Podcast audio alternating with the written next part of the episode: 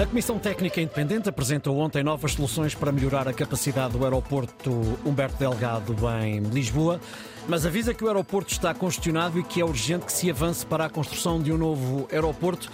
Pedro Sousa Carvalho, eh, bom dia. Isto é um, dia. a história do aeroporto parece que não tem fim. Infelizmente não, Ricardo.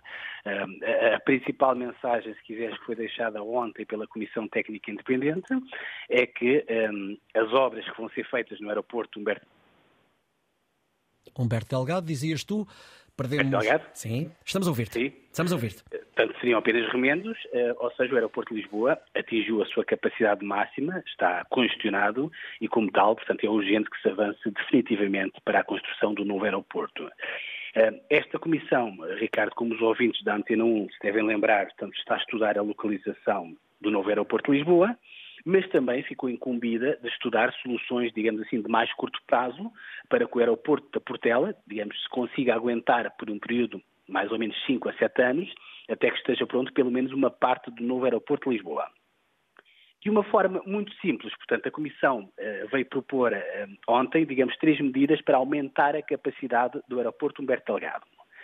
Por um lado, estes peritos, portanto, sugerem que se manda abaixo os atuais, aquelas zonas de estacionamento ao lado do aeroporto, estacionamentos automóveis, para aumentar a capacidade do Terminal 1. E eu aqui acho que se percebe por aqui que estamos a falar claramente de remendos. A outra opção, esta um bocadinho mais estrutural, se quiseres, é de construir um terceiro terminal onde hoje em dia é o aeroporto de Figo Maduro. E, finalmente, esta comissão técnica sugere que sejam desviados tudo que sejam voos não comerciais da Portela. Sei lá, os voos jatos privados iam para Cascais, os voos militares iam para outra base qualquer, e os voos chartas não regulares e os voos de carga iriam para Beja.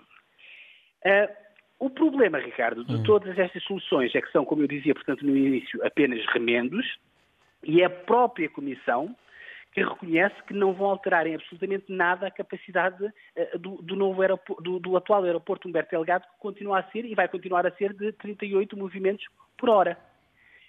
Isto é muito inglório, como deves imaginar, ou seja, só a transformação do aeroporto, do, do aeroporto de Figo Maduro num terceiro terminal da Portela vai custar qualquer coisa como 250 milhões de euros.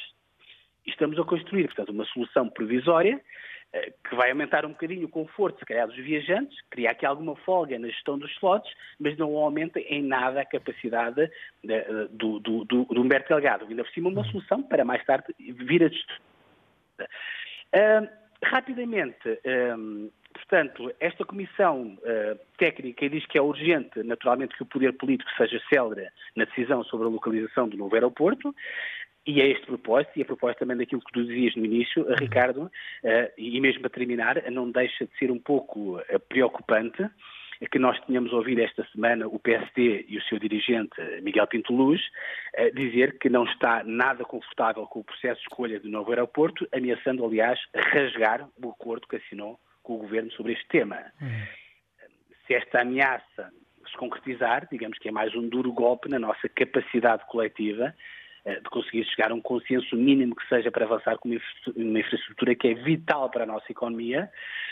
Nós, como dizias no início, portanto, nós, e com isto termino, nós já estamos há 50 anos a estudar a localização perfeita para o novo aeroporto e por este andar acho que vamos estar mais 50 anos a discutir e a arranjar remendos para o velhinho aeroporto da Portela. Bom, e depois mais 10, partindo do princípio que habitualmente um aeroporto demora mais ou menos 10 anos a construir, então uh, lá para longe provavelmente temos ou não um novo aeroporto. Obrigado Pedro Sousa Carvalho.